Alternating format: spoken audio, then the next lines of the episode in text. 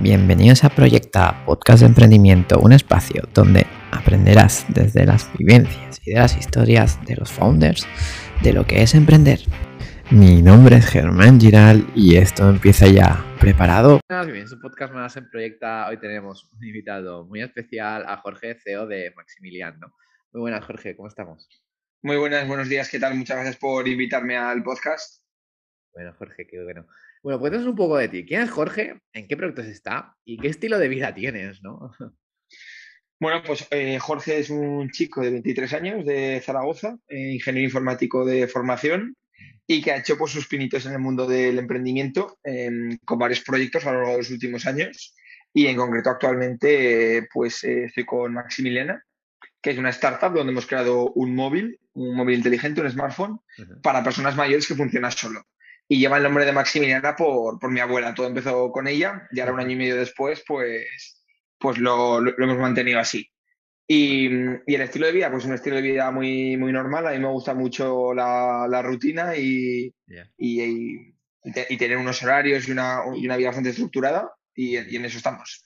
¿Y tienes un estilo de vida eh, muy acorde a tu edad o esto de emprender no te deja? ¿O, o, cómo, o cómo, equilibras estos dos mundos? ¿no?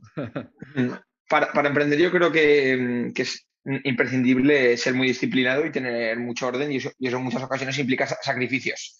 Pues sacrificios a la hora de igual, pues hay un día que tienes que hacer algo al día siguiente, aunque sea fin de semana, pues igual no puedes salir, salir de fiesta o quedarte más tarde con, tus amigos, pero creo que son perfectamente compatibles eh, con tener una vida de, persona joven, hacer cosas. De hecho, creo que es, creo que es necesario el, el salir del mundo del emprendimiento y de trabajo, trabajo, trabajo y a dar un paseo, que a tomar una cerveza, hacer un viaje con amigos, totalmente necesario. Qué bueno.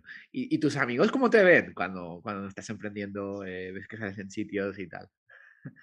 Pues mi, mi, sensación es exactamente igual. O sea, ya son tantos años con ellos que, que, pesa mucho más todos los años que nos conocemos desde pequeños que lo que pueda pasar, cambiar o, o aparecer ahora. Ah, qué bueno, qué guay. Y entonces, eh, Jorge, ¿qué, ¿qué, es lo que te anima a emprender y cómo fueron tus inicios antes de Maximilian? Eh, pues yo comencé a emprender en...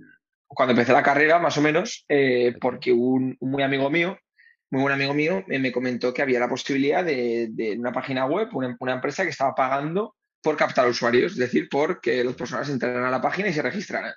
Y entonces, pues yo ya hablando con él, pues yo le conseguía captar algunos usuarios y entonces pues recibí una, una comisión por cada persona. Entonces, fue simplemente eso lo, que me hizo ver como realmente es posible eh, ganar un dinero de una manera, digamos, alternativa o comenzando algo nuevo o no, no, con el típico trabajo que entras a una empresa, tienes, estás unas horas, etcétera, etcétera. Entonces, eso claro que es algo que conoces, o sea, que a nivel teórico lo, lo, intuyes y lo sabes, hasta que en la práctica no lo haces y no ves cómo recibes esos 200, 300 euros y dices, ostras, esto, joder, pues si hago lo mismo para otra empresa y si hago tal, y si ahora yo empiezo un esto y ya, esa fue claramente la, semilla. qué bueno. ¿Y luego qué? Eh, luego a partir de ahí eh, empezaste a hacer negocios, eh, seguiste con, creaste tu, tu, agencia o cuéntanos. Pues a partir de ahí entré, empecé diferentes proyectos, algunos con más éxito que otros pues justo después de, eso eran proyectos más pequeños que poco a poco pues fueron, fueron siendo un poco más grandes, un pelín más, más ambiciosos. Y mm, en concreto pues destacan un par, eh, que uno es de, de, autobuses, de organizar a, personas en autobuses para ir a diferentes sitios, festivales y demás, que ese por ejemplo es un ejemplo de, de un proyecto que fue muy bien. Y en cambio luego hay otro que es de, para gestionar la venta de entradas eh, online a discotecas que también lo, lo hicimos pues con, con, ambición y con ganas, pero sin embargo ese fue, fue un fracaso, no, no salió, nos ganó la competencia y bueno, eh, pues también aprendimos un montón. Claro. ¿Y, y este, este de Bulls aún sigue? Eh, o, no, el, el, año de la pandemia fue el último año que lo hicimos, mm. que de hecho gracias al modelo que teníamos no salió ningún autobús y, y, y, conseguimos exactamente el mismo beneficio que el año anterior, sin que saliera ningún autobús. Eh, porque era un modelo de negocio donde el dinero no nos venía directamente de la persona, sino de que el tiempo que ellos estaban en el autobús y antes del autobús les, les, les, presentábamos, les hacíamos conocer a empresas que nos pagaban por esa publicidad. Entonces, como esa publicidad la hicimos, aunque no hicimos el viaje, nos pagan lo mismo. Entonces era un modelo de negocio bastante alternativo para el sector de los autobuses. Ah, qué bueno. ¿Y qué es lo que aprendiste de estos dos emprendimientos que has, ahora eh, aplicado, eh, Maximiliano? Pues yo diría dos cosas principalmente. Uno, con quién emprendes, que me parece que es fundamental. Eh, solo es tremendamente complicado por los baches que puedes tener, por, un montón de cosas. Y luego también la persona con la que te asocias no puede ser, no puede ser cualquier persona. Y con cualquier persona me refiero un, amigo, un muy buen amigo, yo lo descartaría para emprender porque es una manera de buscarte problemas y, de que si pasa algo tengas el problema en el emprendimiento y en la vida personal. O, la pareja o la familia, todo eso para mí está descartado porque tienen que ser dos cosas diferentes. Entonces, la importancia del equipo eh, la vi clara en, estos proyectos. Y luego también el objetivo de emprender. Em, yo creo que ahí puede ver un poco el, por qué emprendes y el que si verdaderamente tú emprendes por dinero o emprendes con un objetivo de, no sé, de fama o con un objetivo que para mí no los considero muy puros, la gasolina te, te, va a escasear, te va, te va a flojear y vas a tener dificultades cuando las cosas se pongan, se pongan complicadas. En cambio, si tú emprendes pues porque te gusta emprender, porque te gusta un poco la incertidumbre del día a día, el decidir un poco tú cómo proceder, pues eso vaya bien o vaya mal lo vas a tener. Por lo tanto, vas a sacar esa energía en, los momentos más, más difíciles. Qué bueno, Jorge. Antes has dicho una cosa interesante, ¿no? De no, de no emprender con, amigos, no pareja o familia. Eh, ¿Por qué? Y has tenido una mala experiencia, entiendo, que, te haya pasado. Pues no, mira, he, tenido bastante suerte porque no he necesitado tener una mala experiencia. Vale. Eh, lo he podido ver directamente emprendido con otras personas que yo creo que sí que es un perfil más correcto con el que asociarte. Okay. Em, y ver cómo eh, pues amigos o compañeros que sí que han em-, emprendido con, muy buenos amigos o con la pareja o con demás han tenido esos problemas. Y aquí yo lo digo porque, por ejemplo, si yo emprendiera con mi novia eh, y hubiera un día un problema. Y fuera, digamos, responsabilidad suya ese problema que ha habido, claro, a la hora de decirlo, de analizar el problema, de, de ver quién ha sido responsable para poner, para poner, digamos, solución, es muy complicado que se quede estrictamente en la empresa y que ese problema no te lleves un poquito a casa, un poquito a la, relación, un poquito al paseo que dais normalmente. Y claro, en, cuanto pases esa, línea, esa barrera, ya es, un terreno un poco pantanoso. Es complicado, sí. Mm. sí, sí, sí, sí, Por eso yo creo que, que, lo mejor, la pareja es la pareja, los amigos son los amigos y el socio es el socio. Qué bueno. Y separado. ¿Y, tú por qué emprendes, Jorge? Porque has dicho que emprendes una cosa por dinero, ¿no? Tú. Mm, pues yo emprendo, yo, diría, no es, algo que tenga muy claro, por, mucho que haya dicho antes, no, es una pregunta que tenga que una respuesta clara. Em, yo diría que emprendo por, realización principalmente. Por realización. Por realización, por, sentir que estás haciendo algo diferente, algo, algo nuevo, algo, algo que puede, pues eso, que, puede tener, que puede tener éxito, que puede ayudar a la gente. Y dentro de ahí, eh, una cosa que sí que tengo identificada es porque yo creo que una persona, o sea, una empresa para mí no deja de ser un, sistema. Entonces, una persona que tenga realmente inquietudes y que sea una persona con capacidad, de sacrificio, como yo me considero, en una empresa que vas a tender a ser una pieza de ese sistema, yo creo que es mucho más complicado que, saques o que exprimas ese potencial. Por lo tanto, yo creo que, y en Maximiliano lo enfocamos así, la gente que, trabaja intentamos que sea como una, una oportunidad, un escaparate para que si una persona tiene 100 puntos de valor, pues pueda exprimir o mostrar por lo menos 90. Que igual en una empresa, pues porque no puedes tú empezar una, empresa más tradicional, no puedes comenzar una iniciativa, no puedes cambiar según qué cosas, pues al final te acabas moviendo en, un 30% de, de, tus capacidades. Claro, sí, bueno, interesante lo, que dices. Y sí, y, creo que, bueno, vamos ahora, que es Maximiliana, antes de, de adelantarnos a los acontecimientos. ¿Y cómo surgió la idea? Vale, pues bueno, Maximiliana es el móvil para personas mayores que estoy enseñando por ahí.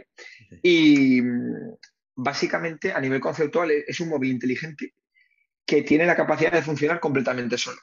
Entonces ahí lo que hacemos es que mm, si el, si el enfoque general del mercado de tecnología para personas mayores suele ser, oye, mira, si una persona mayor no sabe hacer una videollamada, pues que no puede hacer la videollamada, es decir, un móvil con, con teclas físicas, con números, pues aquí nosotros pensamos un poco lo contrario. Si no se hace una videollamada, vamos a meter al móvil más tecnología para que no tenga que hacer nada cuando haga una videollamada, es decir, para que funcione solo.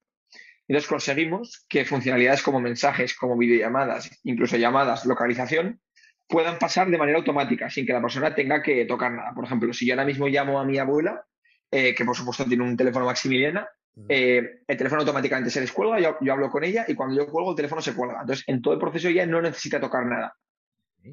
Si ella quiere, si ella quiere, puede coger el móvil y puede llamar a una persona, puede agitarlo y pedir ayuda, puede incluso utilizar alguna aplicación, pero todo si quiere, porque necesidad no tiene que hacer nada. Cuando le llamo, cuando le hago una videollamada, se descuelga solo y ya directamente puedo hablar con, con ella. ¿Y Maximiliana es software y hardware? ¿O, solo.?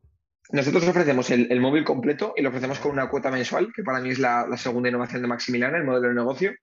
Y lo que hacemos es, tenemos un proveedor de hardware y en ese hardware eh, que nos proveen ya directamente terminado, eh, introducimos nuestro software. Vale.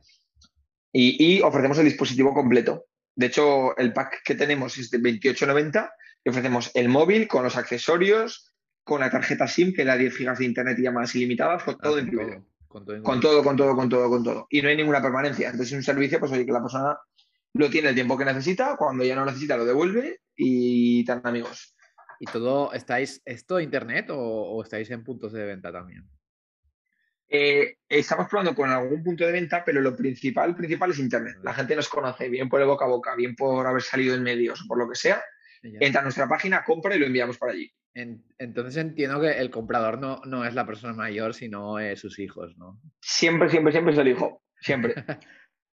Qué bien. Y cuéntanos, ¿cómo ha sido diseñar ¿no? E, el software de esto, hacerlo, adaptarlo ¿no? para una persona mayor, a, alguien que, que, es una persona pues joven, ¿no? Eh, ¿Cómo ha sido esa experiencia? Eh, pues ha sido un proceso muy iterativo, donde se planteó un, primer enfoque, una primera idea con lo, que, con lo que se pensaba que tenía que ser lo básico para una persona mayor, y a partir de ahí intentar fijarnos mucho en cómo el cliente y el usuario utilizan el teléfono para ver qué cosas eh, pues igual no eran como habíamos pensado o es necesario cambiar y tener un modelo que permita ir haciendo cambios sobre, el, sobre ese software. Nosotros podemos sacar actualizaciones y el móvil va añadiendo funcionalidades, puede ir cambiando formas de hacer las cosas. Entonces, un, ejemplo de ello, por ejemplo, es que, en el móvil Maximilian aparecen las caras de los familiares. Y anteriormente, con un toque, esa persona mayor podía directamente llamarla. Pero vimos que muchas personas mayores, cuando recibían una visita en casa, eh, acudían al teléfono a enseñar las fotos de sus nietos a la, persona que venía a la casa. Y entonces, para enseñar la foto, tocaba la foto y sin querer les llamaba. Y esto que, y esto que claro, es algo que, es, claro, es muy complicado anticiparlo porque no puedes entender que, lo vaya a enseñar y para enseñarlo lo vaya a señalar y lo vaya a tocar. Pues es algo que hacían muchas personas mayores, no, eran casos aislados. Entonces finalmente pues pusimos dos, toques en la cara. Para que si lo tocan, pues tengan que volver a confirmar. Entonces son cosas que fruto de ir viendo vamos, vamos adaptando. ¿Y con, cuánto, con cuántas personas hiciste estas pruebas ¿no? para, sacar el prototipo? Eh, nosotros sacamos el prototipo y lo empezamos a comercializar y con los clientes que lo iban comprando eh, lo, vamos viendo. de hecho, te dan feedback. Eso es, vamos preguntando feedback por encuestas y también registramos las, métricas, pues de cuántas llamadas hacen, de qué manera las hacen, todo esto. Y, en este caso, eh, eh, es, pesado o es complicado que te, que te suelan dar feedback o todo lo contrario? No, en general si lo pides yo creo que la gente está dispuesta a darte el feedback creo que hay que tener un poco de cuidado en cómo lo preguntas para no caer en, sesgos. Pues de que igual tú lo preguntas como, oye, ¿estás muy contento con Maximiliana? Igual te dicen que sí, pero si has preguntado ¿qué, cambiarías de Maximiliana, igual te dicen tres cosas. Pues, Vale, están contentos, pero harían cambios. Entonces serían preguntas eh, más abiertas, ¿no? Que de sí o no, ¿no? Sí, sí abiertas y preguntar pues a veces dos, dos, dos veces lo mismo, pero de diferente manera para ver si era una pregunta sesgada o realmente es lo que piensan. sí, sí, a veces es complicado, ¿no? Pues, saber si es sesgado, si no, hay que... Sí, pero bueno, en general, y luego también fruto de, verlos utilizar el dispositivo, ahí se aprende mucho. Ya por solo como lo cogen, pero una persona mayor no coge el móvil como lo cogemos nosotros.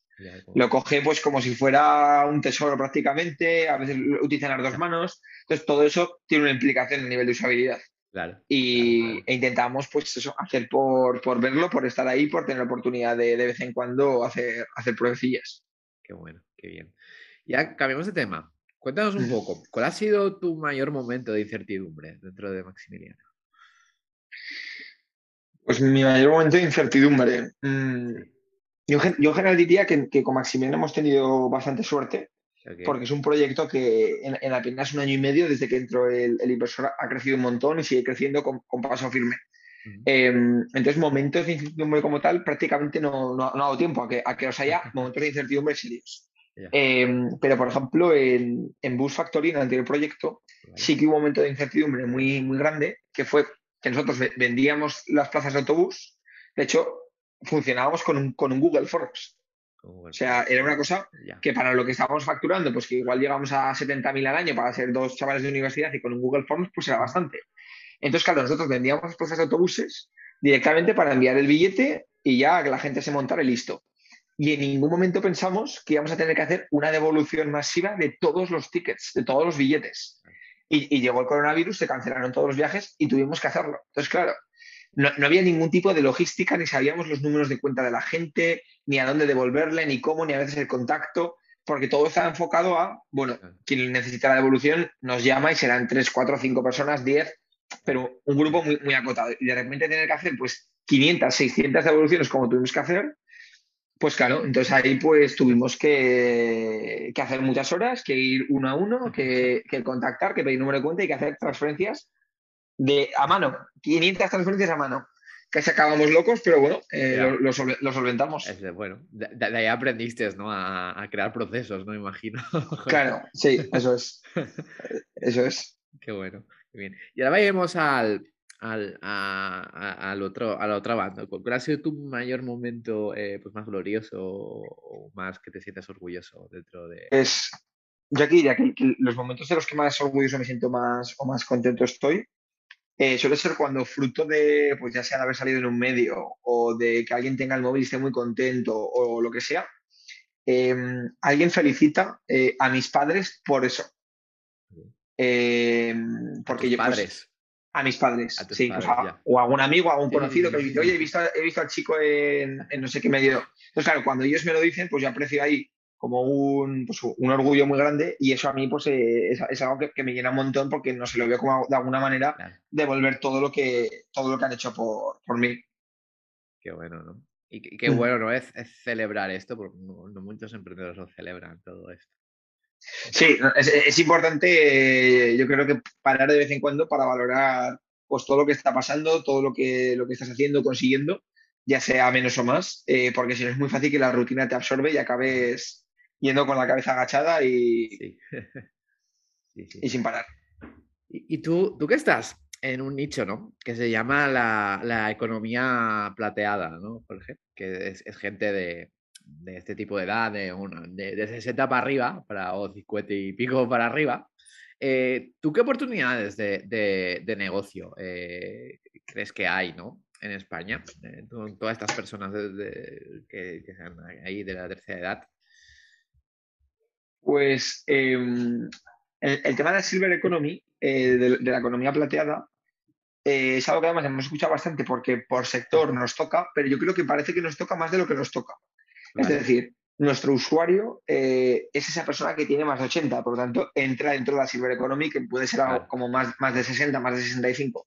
Pero realmente nuestro cliente es su hijo. Y esa persona está en el grupo de más de 45 o más de 50.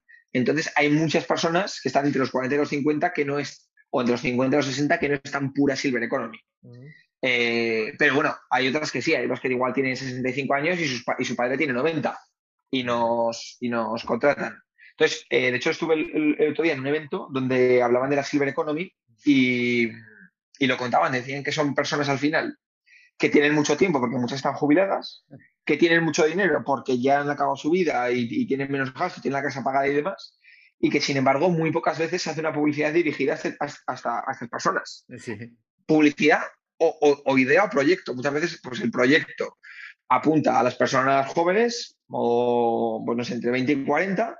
Eh, se, hace por un medio digital que va a las personas entre 20 y 40 y no se busca directamente alcanzar a, estas. Entonces, pues claro, eh, da, que reflexionar. Sí, ¿no? Da que reflexionar. Eh, creo que, creo que ahí hay una que aún no se ha explotado mucho y no sé por qué. yo, entiendo igual que es un poco por, tema de, empatía, ¿no? Porque como al final la gente que emprende y la gente tecnológica es gente joven, mm. pues tienes a pensar en gente joven y diriges para gente joven y te enfocas a gente joven. Y no caes en que, hay, un grupo de gente que es entre los 60 y los 70 o, por ahí, que, joder, que es un... Bueno, de hecho el otro día daban el dato que en Estados Unidos como que el, 70% del capital o una, barbaridad estaba en, la silver economy, en gente mayor de 65. El 70% del dinero de Estados Unidos. Eh, y sin embargo, pues parece que los proyectos apuntan a los, a los pobres, entre comillas. sí, sí, sí, estamos haciendo. Sí, da, da, que reflexionar esto, ¿no? La verdad.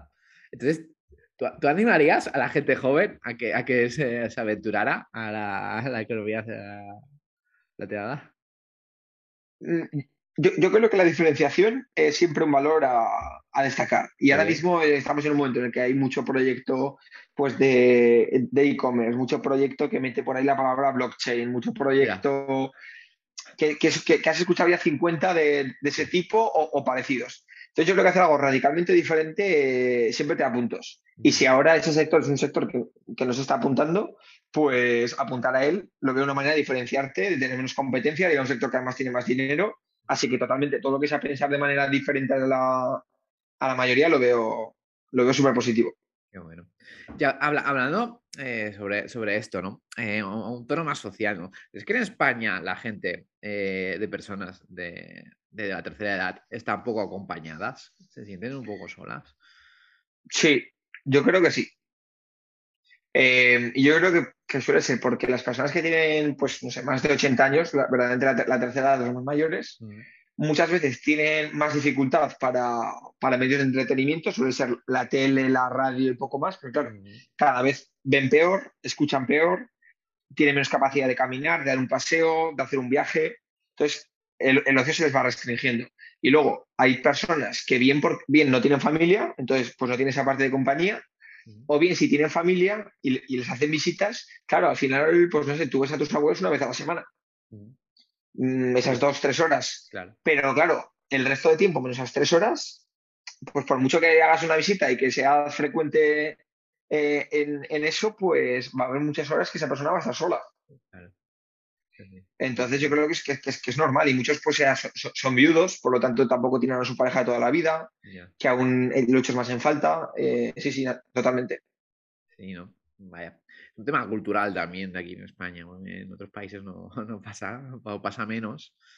Pero bueno, por suerte también hay startups que están empezando a salir, ¿no? Como Cuideo, eh, Autonabuelo, perdón, eh, que está para, para cubrir eso, ¿no?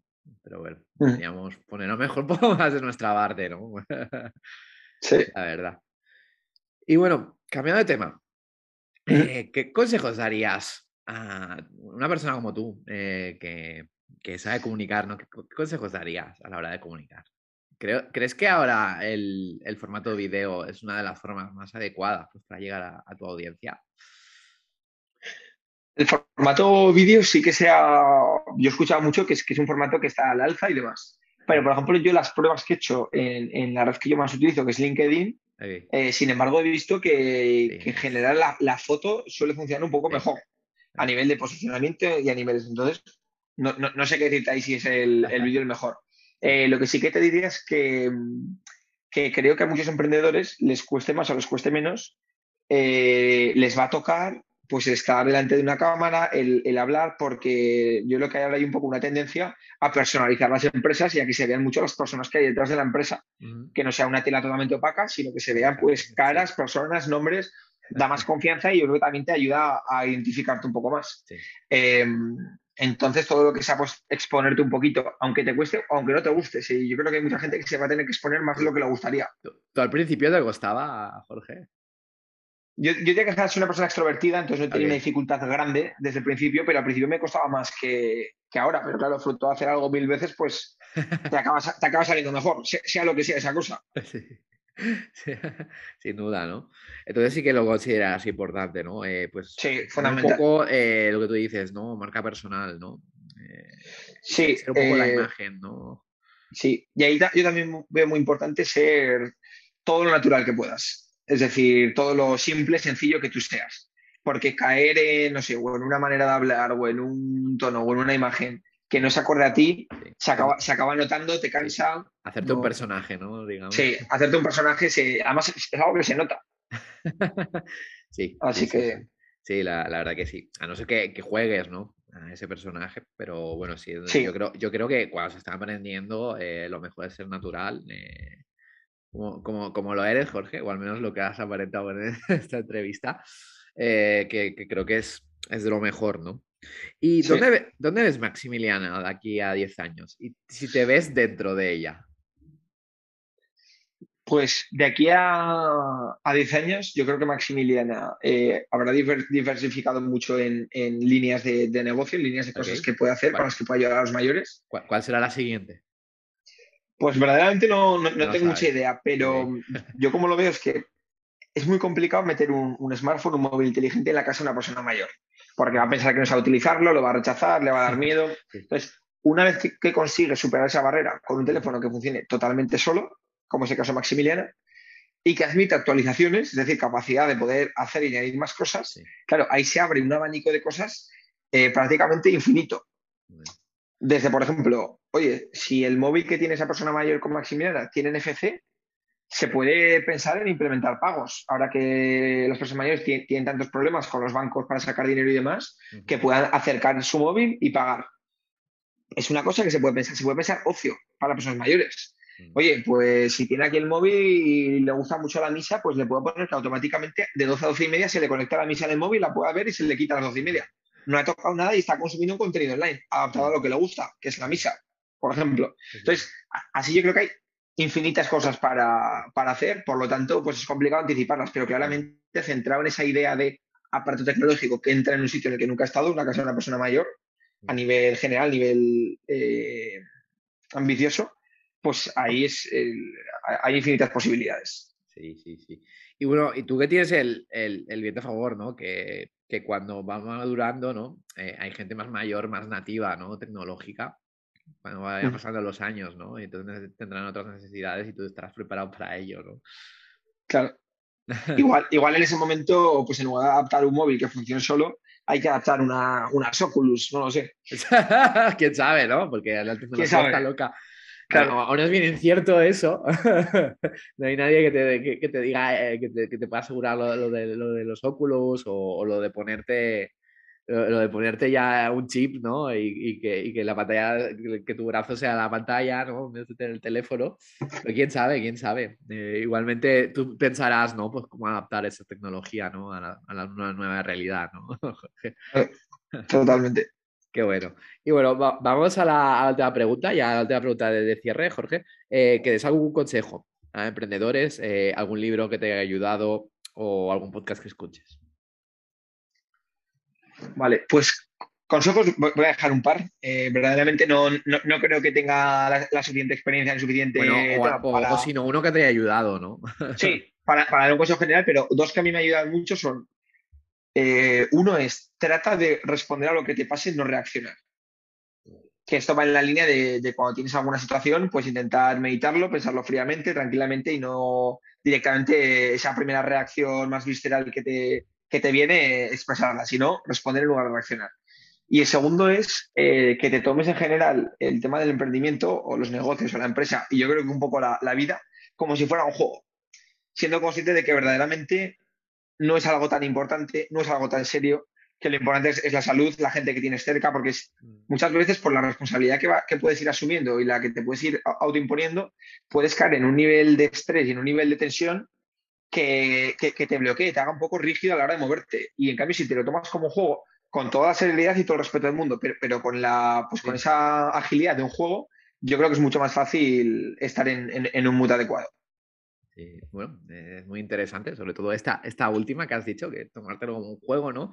O no tomárselo tan en serio, ¿no? Porque sí que es verdad que la gente se estresa mucho y, es verdad que a veces hay otras cosas, ¿no? Más importantes que, que, un negocio. Yo, yo a veces se lo digo, ¿no? A los emprendedores cuando tienen que hacer un pitch, ¿no? Que no se lo tomen en serio. ¿Qué, qué, pasa si te trabas o te desmayas. ¿Qué es lo que pasa? O sea, desde tres semanas, ¿quién se va a acordar de ti? y lo que ha pasado. A lo mejor lo, lo, cuentas como anécdota, pero, pero tú, tú sigue, o sea, quite ese miedo y haz el pitch. Además, hay, veces que, a ver, que, es inevitable yo creo que todos, hemos pecado, ¿no? Pero es una persona que tiene, no sé, que tiene unas condiciones, pues, de que vive en una casa perfectamente, que tiene una pareja, que tiene una familia, una familia ideal y que no está contento porque no le funciona el negocio. Como que realmente si lo miras desde un prisma de fuera dices, o sea, tienes verdaderamente todo, cuando no te funciona el negocio, pues yo que sé, inténtalo de otra manera y si no te funciona, pues oye, claro. Mm, mala suerte, o sea, peor sería no tener lo que tienes. Pues sí, pues sí, pues sí, hay que hablar las cosas, ¿no, Jorge? Y yo veo que lo valoras. Y nada, Jorge, eh, cuéntanos, ¿dónde, ¿dónde, te podemos encontrar? Eh, redes sociales, eh, página web. Mi LinkedIn es Jorge Terreu Serrano. Ahí pues voy publicando alguna cosa y demás. Y por ahí toda persona que me, que me habla para lo que sea le, le contesto encantado y un, y un, auténtico placer. Y luego de Maximiliana, y luego Maximiliana, la página es maximiliana.es. Ahí se puede ver un poco de información. También aparece nuestro contacto, aparece la opción de comprar. En fin, ahí aparece un poco todo. Así que quien tenga curiosidad por ver lo que hacemos con un poco más de detalle, pues ahí, ahí tiene todo. Pues sí, y, sobre todo si hay alguien, ¿no? Que tiene una, que tiene a, un padre, ¿no? Y a una, cierta edad, ¿no? Pues que no está, no está pues mucho con la tecnología, pues aquí tenéis a Maximiliana, ¿no? Una buena. Eso es, eso es. Eso bueno, es. bueno, Jorge, ha sido un placer eh, tener esta mini charla contigo. Eh, recordad a la gente que si os gusta este podcast, que lo compartáis con otro emprendedor y nada, ha sido todo un placer. Bueno, muchas gracias. Ya, hasta la próxima.